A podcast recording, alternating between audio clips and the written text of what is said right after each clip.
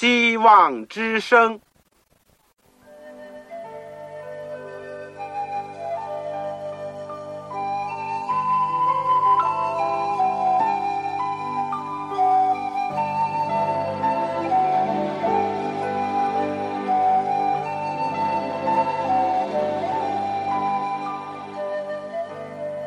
各位听众朋友，各位弟兄姐妹，欢迎您收听信徒培训这个节目。教会的兴旺，不单表现为人数众多，更要求教友的素质好。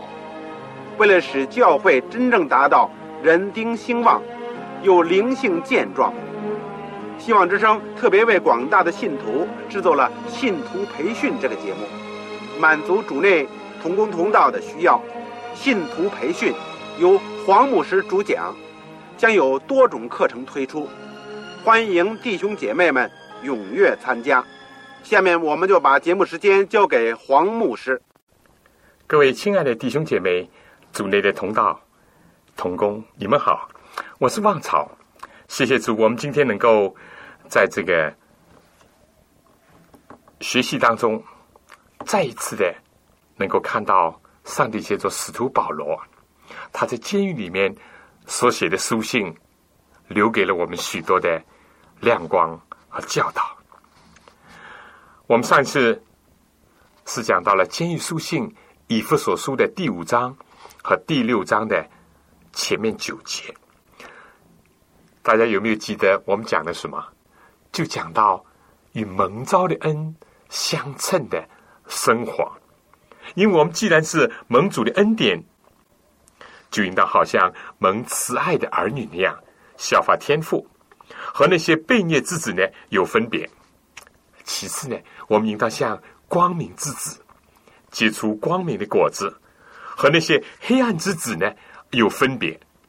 第三呢，我们应当要像智慧人，要寻求，要明白，要遵行上帝的旨意，而不要。做糊涂人，或者是醉酒的人，在这以后呢，大家是不是记得保罗又提到了，非但是在一般的处事为人上，而且在家庭的范围，在夫妻的本分之间，也应当要体现出主的恩典来，要表彰主的救赎。在这个罪恶的世界，不是丈夫奴役妻子，或者。妻子有的时候就背着丈夫不忠贞，什么事情都有。但这里保罗提到，丈夫应当爱妻子，妻子呢应当要顺服丈夫。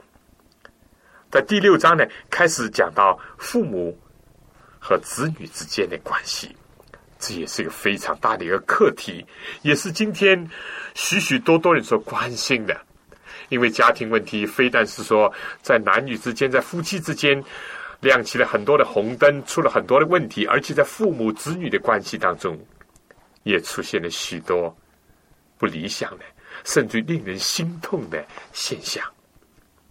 所以，圣经教导父母呢，要按照主的教训来养育他们。但有的时候，做父母的不是这样啊，倚老卖老。或者是以自己父母的权威，或者甚至自私的要求来指挥他们，而另外一种呢，就今天有的时候在西方社会所出现，就是所谓 permissive，就是非常的容忍放纵，眼看到自己的儿女在错误当中，甚至于危险要临头了，唉，还是听之任之，这也是危险，所以。圣经要求父母既要按照主的教训来养育他们，同时呢，也要必要的时候要警戒他们。那么子女呢，要在主里面听从父母，不是说凡是父母讲的都对。难道父母叫我们去做错打叉，我们也去顺从吗？圣经有这样例子，是不是啊？雅各就是听了他母亲利伯家的话，就是装假说谎。但结局都是不好的，所以要在主里面听从父母。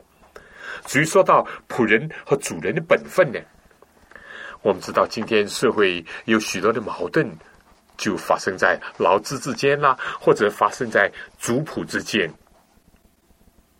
那么，保罗在第六章第五到第九节呢，就提到了仆人应当像服侍基督那样的服侍主人，但主人也应当想到自己在天上有一位主，应当要善待仆人。所有这些，就是一个得蒙主的恩典的人所应当有的心思意念，或者所应当有的生活的表现。不论是在社会人群或者家庭邻里当中。什么时候想到我们邓蒙的恩典是这样的浩大，我们就会激起一种过更高尚的生活，与蒙召的恩相称的生活的这样一种愿望和行动了。我想今天呢，我们会学习完这个以弗所书，尤其是要学习第六章所剩下的最后两段，在我们学习之前。让我们一起祷告，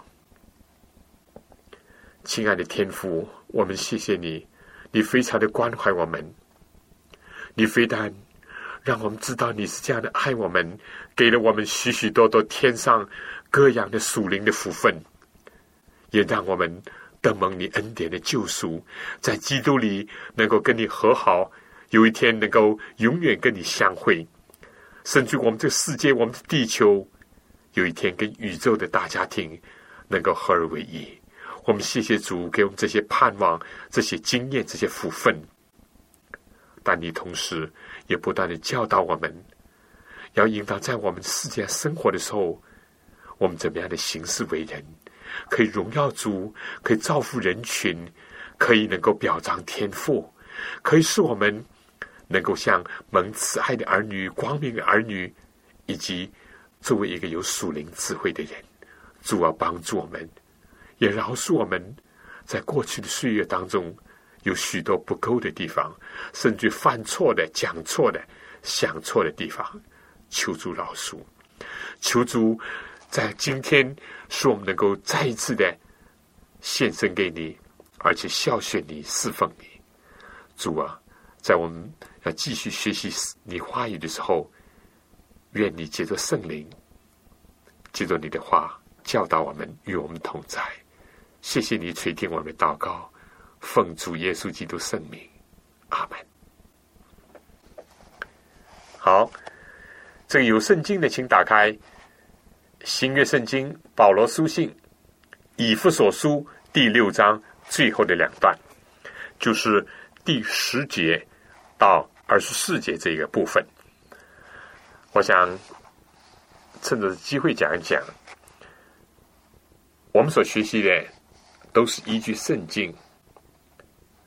如果你手边有圣经，这是一个福分；如果你没有圣经，你一定会感到非常的遗憾，或者是若有所失的感觉。这点，我想我是能够理解的。所以，你如果非常的渴慕圣经，想好好的学习一下神的话语，也能够更好的收听我们的课程。你找不到圣经，借不到圣经，买不到圣经，请你告诉我，我非常愿意帮助您，使您免费的得到一本圣经。记住我的通信地址：香港邮政总局信箱七千六百号，七千六百号，七六零零号，您就写“望草收”。望就是希望的望，潮水的潮，你就说我想要一本圣经，你告诉我。当然，如果你有什么见证，有什么体会，有什么新的，或者包括在学习的过程中还有什么问题的话，你也可以同时在写信的时候告诉我，我们彼此交流。我等着你来信，记得了，香港邮政总局信箱七千六百号。好。我们现在先从第十节开始，一直读到十七节。保罗在这里呢讲了个比喻，他说到基督徒在善恶的斗争当中，要怎么样的穿戴上帝所赐的全副军装？这也就是我今天的讲题：穿戴上帝所赐的全副军装。使徒保罗说：“我还有末了的话，你们要靠着主，依赖他的大能大力，做刚强的人。”保罗在监狱里面，但是呢，来到这封书信的最末了，他说要做刚强的人。可能当我们诚实的回顾我们自己走过的道路，所度的生活，我们就会发现，我们自己时常有软弱。但保罗非但是提出了要做刚强人的要求，而且呢，也指示了途径和秘诀。首先，这里再次的出现，要靠着主。在这个希腊原文和英文呢，都是在主里面。我们说，就这个整个的人类和基督徒的经验来说呢，靠自己、靠别人、看自己、看别人，都容易使我们软弱。唯有在主里面靠着主，这才是刚强的一个秘诀。所以我们所追求的。就是怎么样能够不断的在主里面依靠着主的大能大力，这也就是保罗自己得胜的秘诀。直到今天，他虽然在监狱里面，但他还能够刚强，就是在主里面的缘故。这样呢，也同样的成为我们今天得胜的一个。秘诀。那么具体的方法有些什么呢？保罗就从十一节开始呢，他就会提到了，要穿戴上帝所赐的全副军装，就能抵挡魔鬼的诡计。我们以前讲过，保罗是生活在罗马的时代，罗马的武功呢，可以说是古代世界非常闻名的。尤其在罗马的首都，或者在其他的有驻军的地方，常常看到那班得胜凯旋归来的士兵，这个穿着白的盔甲，甚至骑上这个白的高大的马，非常的令人炫目，同时呢，吸引了许许多多人的注视和围观。今天保罗虽然在监狱里面，按照我们目前所了解的这个情况来讲，保罗昼夜都有兵丁陪伴着他，甚至用一条锁链呢跟他锁在一起，所以可以这样讲，保罗呢每一天都跟士兵相处，所以当保罗。不论是想到过去所见到的罗马常胜军，或者今天在他身边的士兵呢，从他们所穿戴的一切装备和盔甲，他就想到基督徒的生活来。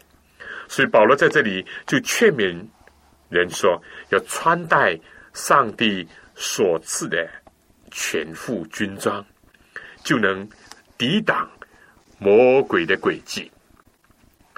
基督徒行走天路。是不容易的，有的时候好像是爬山的一样，很艰难、很辛苦。基督徒在圣经里面也形容做农夫那样，要忍耐，要流汗；又形容基督徒像个士兵，像个精兵那样。基督徒的道路，因为是向前向上，所以是并不容易。我想在下面讲解之前，请大家听首歌《圣徒的道路》。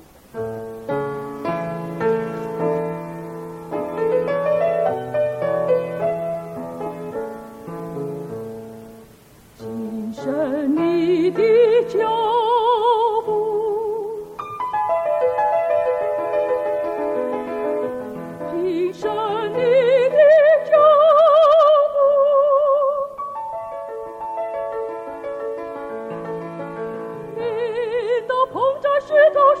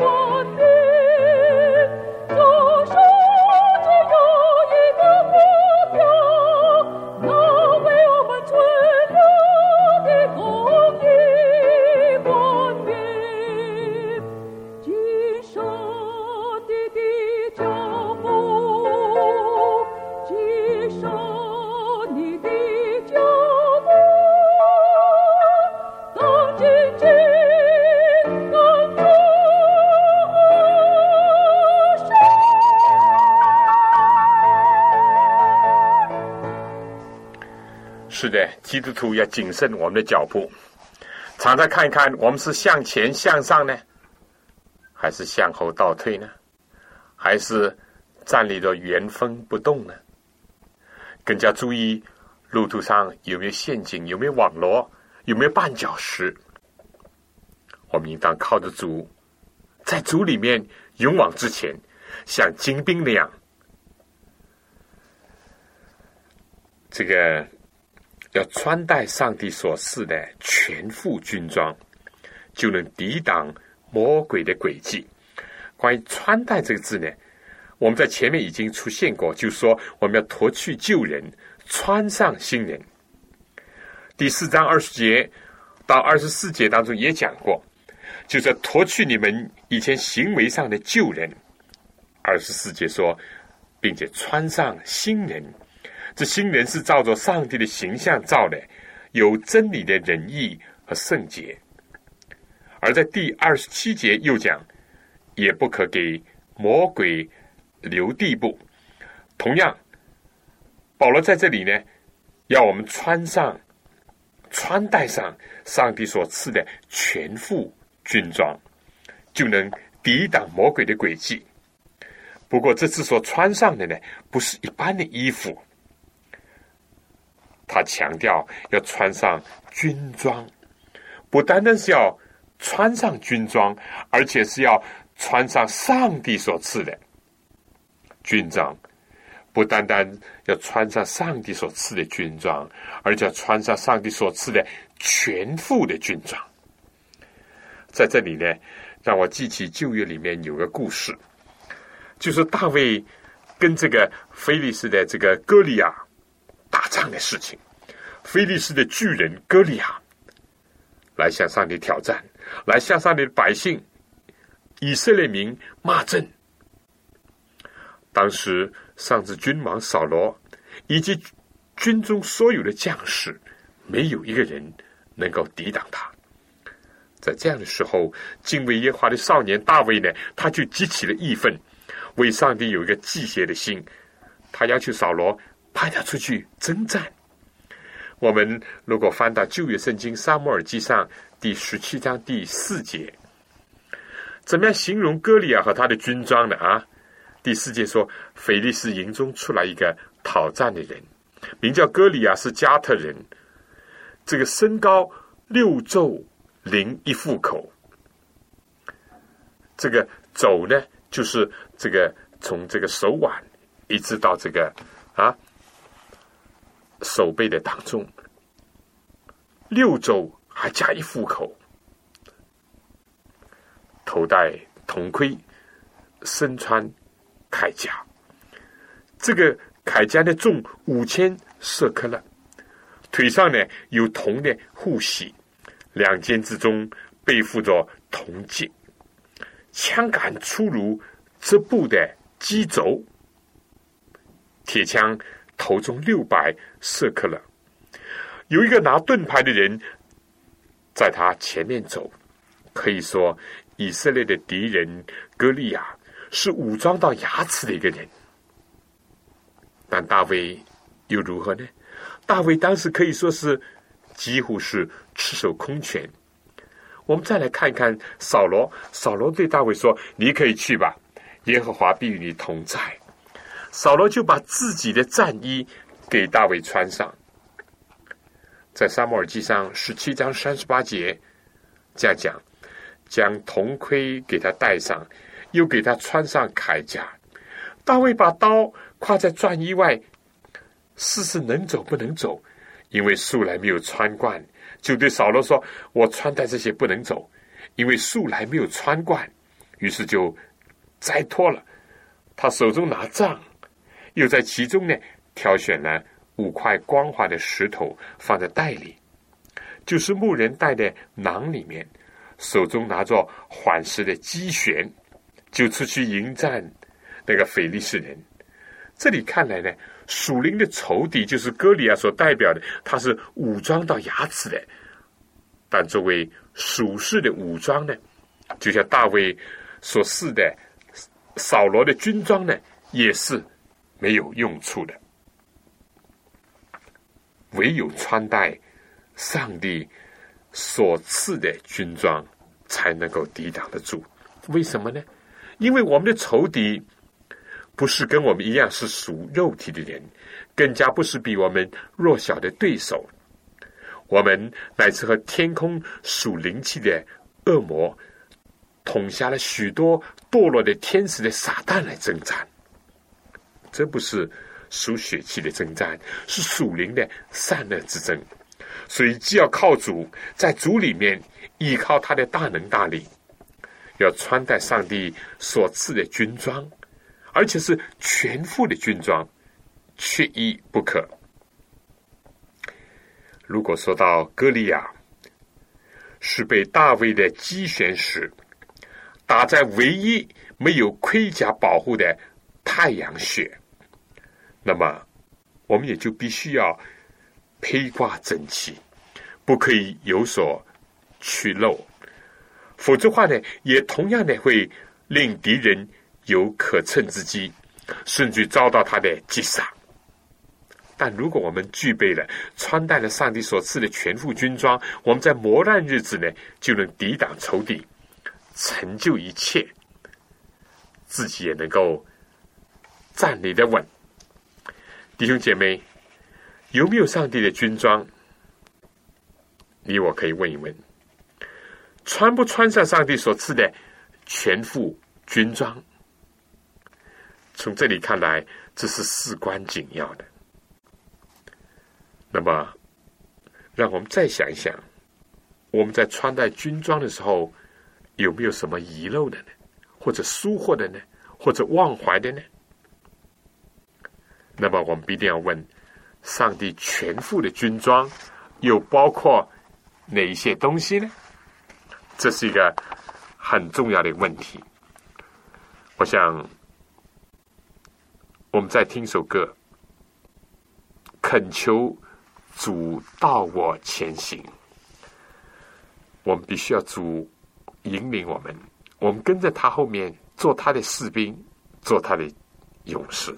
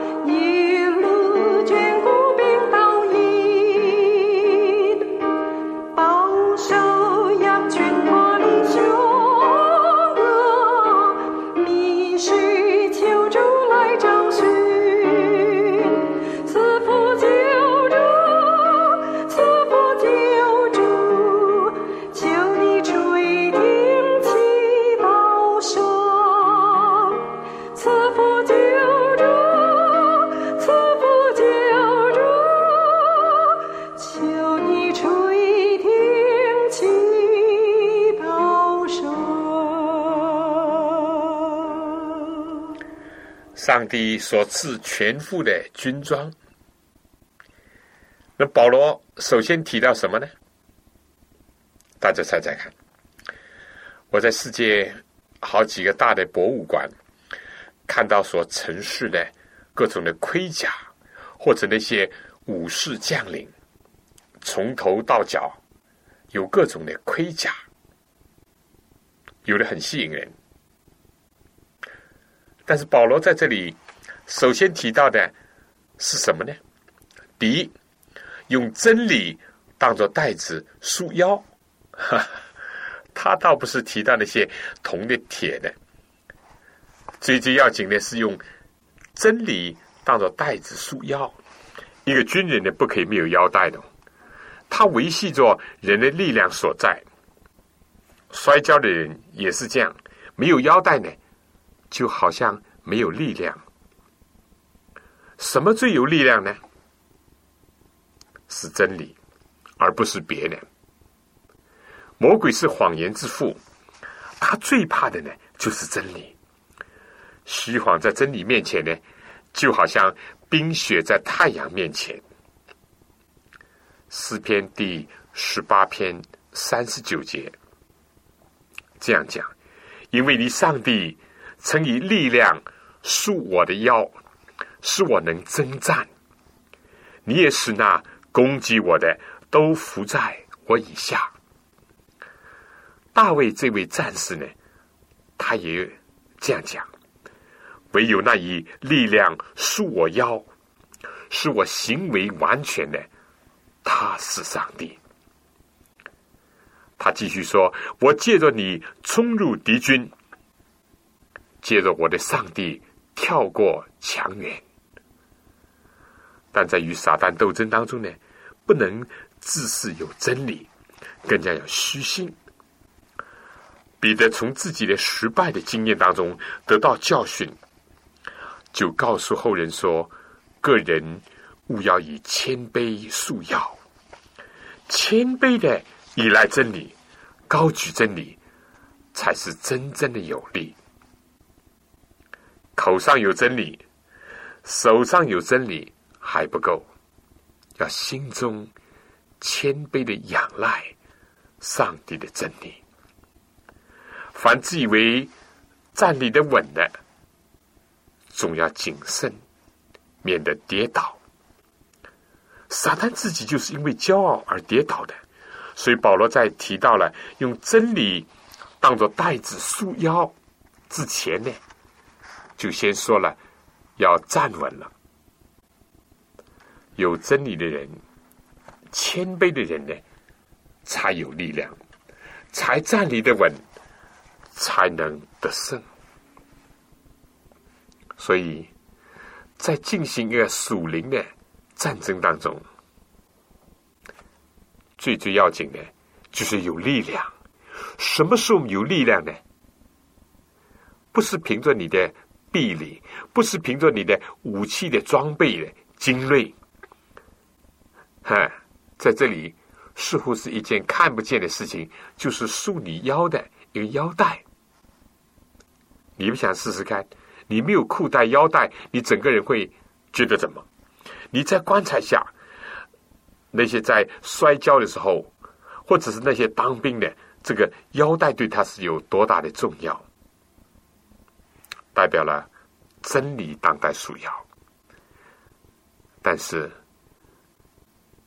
世界上有没有看到这样的人，自以为很有真理，很有力量？横冲直撞，以为是理直气壮，以为是真理就在自己手里面，而不能够谦卑。结果这样的人，同样的也是拜倒在撒旦的正前。所以，一个人必须要谦卑的依靠上帝的真理。耶稣基督就是真理，我们应当要。谦虚的依靠他，依靠他的话，才能够得胜魔鬼撒旦。第二呢，讲到什么？里面有了力量了，但毕竟我们非但要攻，我们要守。保罗讲到用公义做护心镜遮胸，因为你我的对手撒旦啊，他要用火箭要射上我们的心头，他要用暗箭伤害我们，甚至于要像吼叫的狮子那样吞吃我们。所以他会向我们进攻的，我们怎么防守呢？这里说，先要用公义做护心镜遮胸。我们知道，胸腔里面有着人最重要的心肺。用什么保护人的心灵呢？用公义的护心镜。人被一直是被私心、被罪恶所打倒。被魔鬼以私利、私欲所击中、所攻克，基督徒必须要披戴主的义，把它放在心上，用以保护我们免受私心的之害。撒旦知道自己是因为我、我、我。你读一读旧约圣经，两段圣经。你就很清楚了，是不是啊？以赛亚书十四章，以西结书二十八章，在以赛亚书里面两节经文，他就六次的提到我怎么样怎么样，我要把我的宝座升到天上，我要高举我的座位，我要在众云众星云之上，都是我。结果怎么样？他要与至高者同等。事实上呢，他心里面还想超过上帝，结果就坠落了。所以保罗很清楚的看到，我们既不是跟属血气的征战，其实撒旦还是利用我们的私心，利用我们的老我。所以有人说，我们最大的敌人是我们的自己，最大的战场。是在我们的心里。我们怎么样能够保护我们的心胸呢？保护我们最重要的器官，也就是保护我们最重要的思想、心思、意念呢？就是要有公义的护心镜。主耶稣是我们的义，我们必须要以他来抵挡撒旦。主耶稣所有所做的。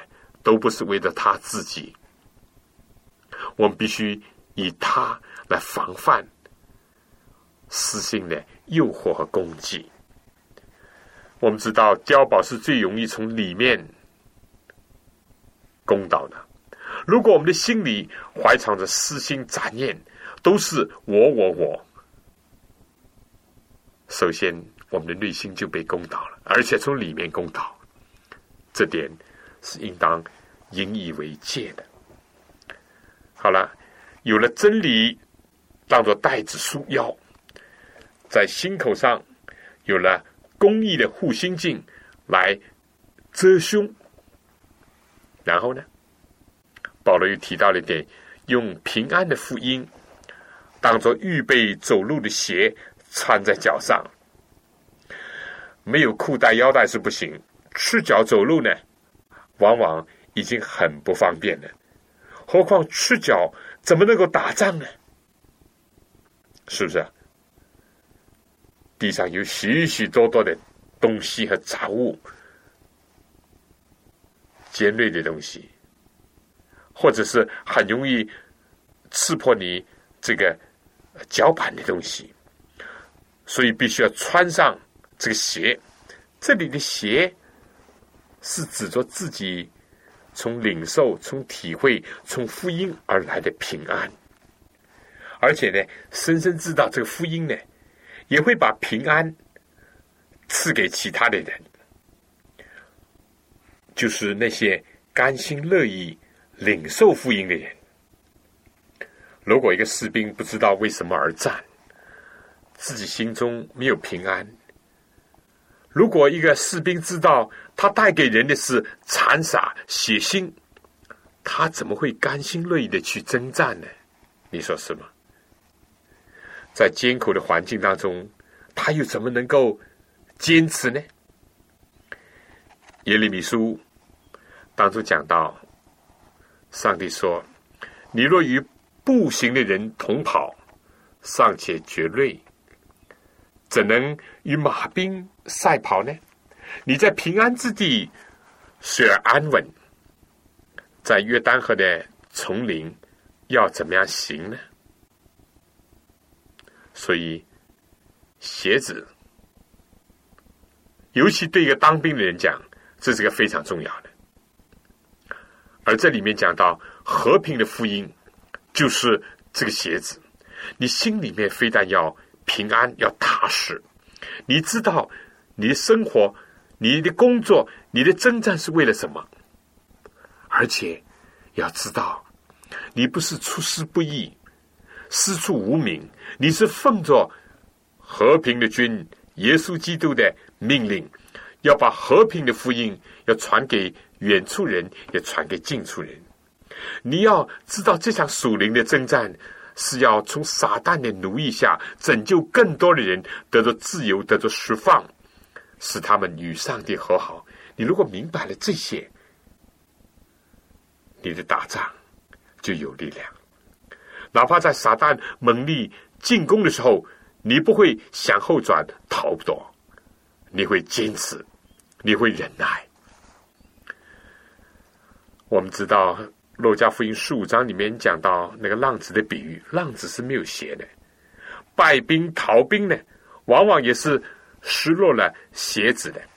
你在战场过后，打仗过后，是不是在战场发现很多的呃鞋子啊、靴子啊？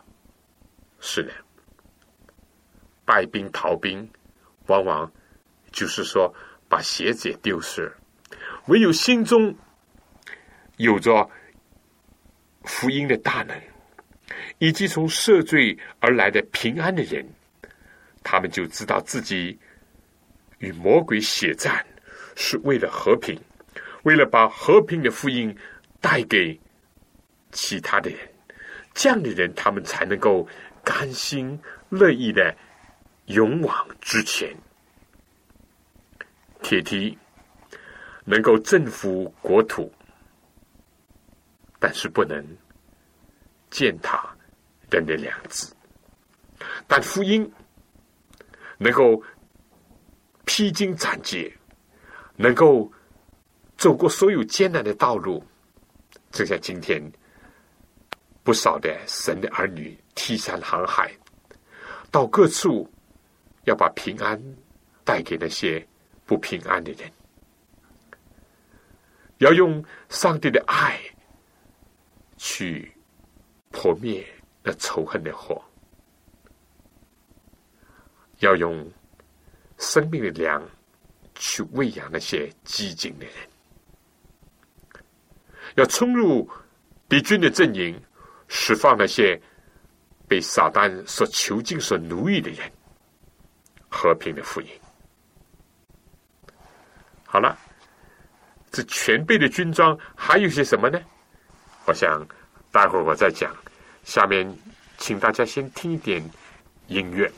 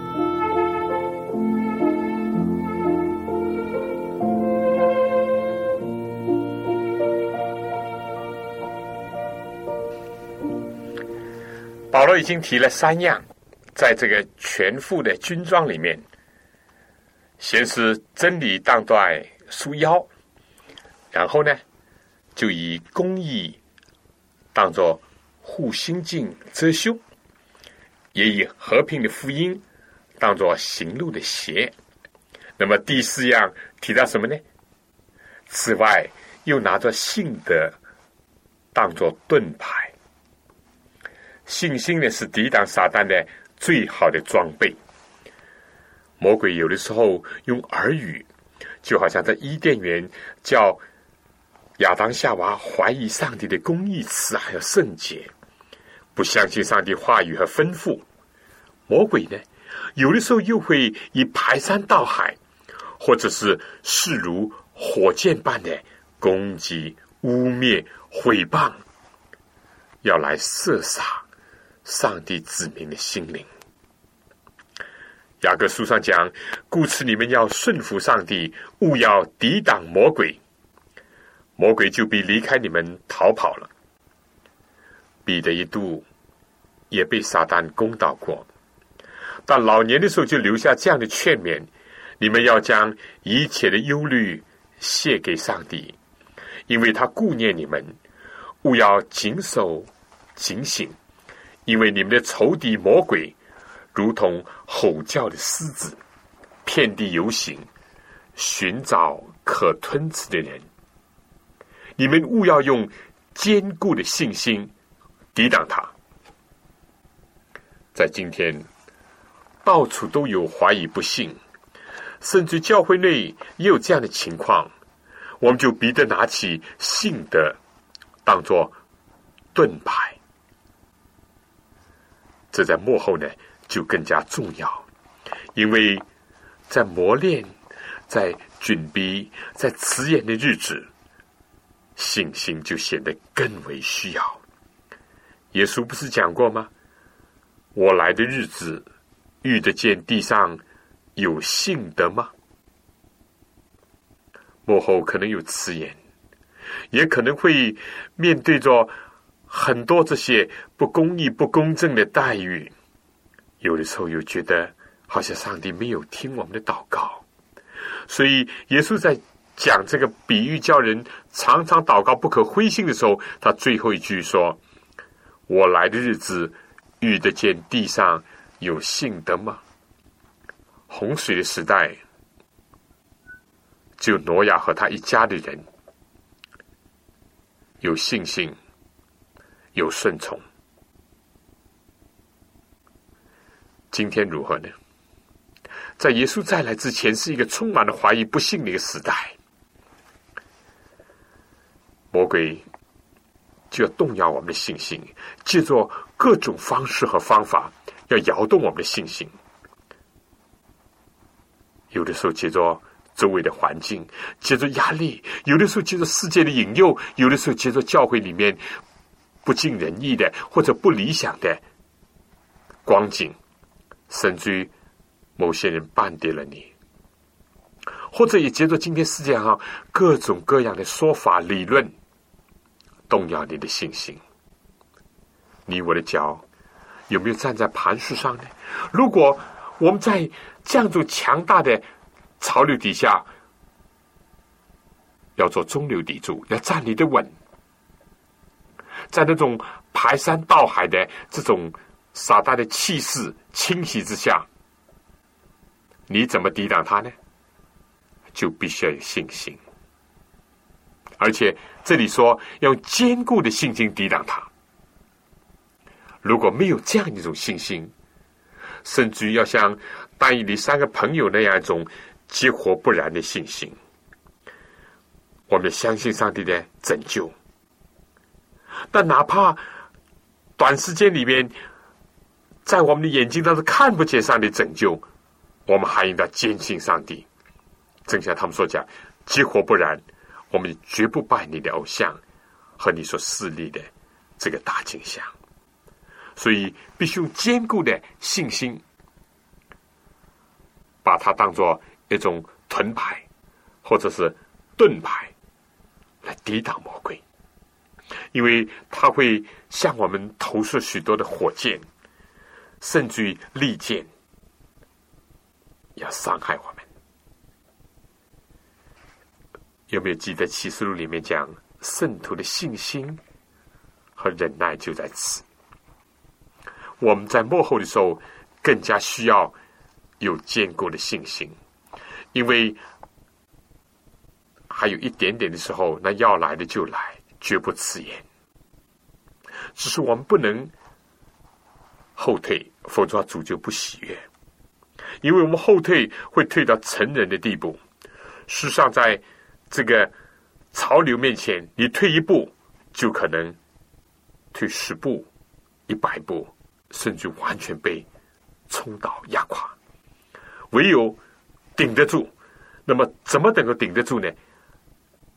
不是依仗你血肉的膀臂或者一点点的力气，是要凭着信心，相信上帝的公义和慈爱，相信他的应许，相信他的大能，相信他的拯救，相信主必快来。好，第五点，保罗又讲到什么？戴上救恩的头盔，可以说人最重要的器官呢，就是头脑了。心胸呢，固然是要妥为保护，头脑呢，要多加关注。那么，如果说是用公义、用主的义、用公义公正来作为护心镜遮胸，保护我们内脏的重要的器官，那么头脑呢，我们的思想就要用救恩的头盔，就上帝给人的得救的指望。以及因耶稣基督再来，以及救赎带给我们人类的最大的保障。上帝把希望两个字写在每一个人的额头上，这是雨果在《悲惨世界》一本书里面一句话。但是最大的希望呢，不是在今世，不是在肉身。保罗甚至这样说：我们若靠基督只在今生有指望，就算比众人更可怜。但我们有救恩的头盔呢，就能够在我们穿越黑暗的坑道，或者是枪林弹雨当中呢，有了安全的保障。我们知道，这个骑摩托车的人，交通规则要他一定要戴一个头盔，那万一出事的时候，不至于伤害到最重要的头脑。而做一个战士呢？或者是现在那些这个抢险队啊、冲锋队啊，甚至于工人在工棚里面，在建筑工地都戴上了头盔，因为主要是保护头脑。何况是在真枪实弹，在面对着张牙舞爪、面目狰狞的撒旦征战的时候，你有什么来抵挡他呢？他可能要用一锤打死你，或者是一箭射到你，或者一枪。使得你脑袋开花，那么就要戴上救恩的头盔。呃，我在华盛顿以及纽约的博物馆里面呢，见过了这些古代的武士的各种各样的盔甲，但我深信没有一样盔甲比确知我已经蒙拯救更加能够振奋我，以及加添我征战的一个勇力了。好了，第五样讲完了，要讲第六样，拿着圣灵的宝剑，就是上帝的道。基督徒的征战呢，不单单是消极的防御，更加是积极的进攻。什么是进攻的武器呢？是受灵感的上帝的道。希伯来书讲，上帝的道是活泼的，是有功效的，比一切两刃的利剑更快，甚至魂与灵。孤戟和固锤都能够刺入破开。这把利剑呢，除非先把我们的老我置于死地，否则呢，运用的时候就不灵。这是一个巧诀，在攻倒仇敌之前呢，先攻克己身。但该隐呢，很可惜，他就反其道而行，结果就伸手杀害了他的兄弟亚伯。要以真道。来打败敌人，制服人心，就要先向自己的老我进攻，要让老我天天的死。此外呢，还要靠着圣灵随时多方的祷告。这是基督徒军装的一部分，也就是进攻性武器的另外一个供应。随时而且多方，不分时间空间的，在圣灵当中祷告。当约书亚率领着以色列人和亚玛利人征战的时候呢，摩西不是不住的祷告吗？他们当摩西祷告的时候，他们就得胜。摩西的手下垂，以色列人就失败。亚伦和户尔那个时候就拖住摩西疲惫的手，继续的向天索取援助，结果就定攻敌人而获得全胜。这在出埃及记第十七章第八到十三节讲的事情。所以圣经里面讲，要在自胜的真道上造就自己。在仁义的道上习练的通达，操练自己，而且在圣灵里面祷告，所有这些呢，都是基督徒所仰赖的进攻性的武器，不是导弹，也不是巡航导弹，是上帝的道，是接着祷告。祷告不单单是为自己得胜，祷告，保罗还讲。要在此警醒不倦，为众圣徒祈求。保罗也提到了要为他祈求。他说：“好使我得着口才，能以放胆开口讲明福音的奥秘。这场属灵的征战，实际上是福音征服世界，从人心当中收复实地，并且打败撒旦的一个罪恶的统治权。”保罗继续说：“我为这福音的奥秘做了带锁链的使者。”保罗是一个被绑着的一个斗士，是一个上了锁的一个勇士和精兵。人可以被捆绑，但上帝的道不能被捆绑。保罗非但维持了他和上帝之间的联络，牢狱高墙隔不断他的通讯，而且他极尽所能的与外界的教会弟兄姐妹交通。为什么？他说：“经由说，亲爱的中心侍奉组的兄弟推基谷，他要把我的事情并我的境况如何全告诉你们，叫你们知道。我特意打发他到你们那里去，好叫你们知道我们的光景，又叫他安慰你们的心。保罗要弟兄姐妹知道他的心智和立场，他的态度和感情，为的是要兼顾教会。”更感动人的，他并不是要博得人的称赞或者谋取人的安慰，而相反的去安慰人。自己带着锁链，不能外出行动，就派一位亲爱的忠心侍奉主的人代替他。谁能够使保罗与基督的爱隔绝呢？谁能够使他与门徒的心分离呢？难道是患难吗？是困苦吗？是逼迫吗？是饥饿吗？是赤身露体吗？是危险吗？是刀剑吗？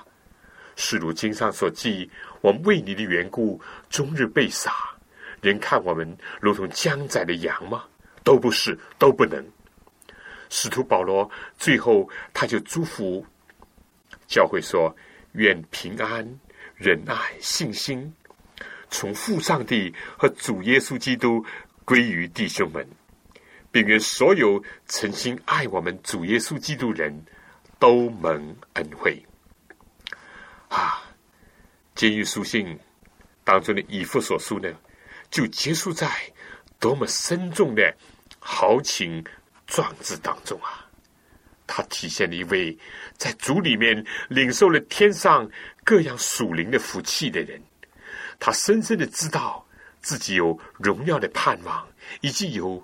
在基督里面的基业，也在心中经历了主复活的大能的这使徒，他所体现的人生观，以及他那种敬虔爱主、爱弟兄姐妹的心肠，同工同道。但愿我们都能够脱去旧人，穿上新人，而且要。穿戴上帝所赐给我们的全副的军装，就能够在这个最后的善恶决战的时日当中，用着羔羊的血和自己所见证的道，而得胜自我，得胜偏见，得胜一切的障碍，得胜苦难，也得胜撒旦。弟兄姐妹，我讲到这里，我自己很受激励。保罗的光辉的形象，好像出现在我的眼前。他纯纯的教导，他的声音传达到了今天，要我们穿戴上帝所赐的全副的军装。弟兄姐妹，让我们彼此劝勉，彼此带导，往前走。最后，我等着你来信。你有什么问题？有什么见证和分享？请你来信告诉我。我的通讯地址是香港邮政总局信箱七千六百号，七千六百号。你就写“望草收”，希望的望，潮水的潮。好，下次再见。愿主赐福给您和您的全家。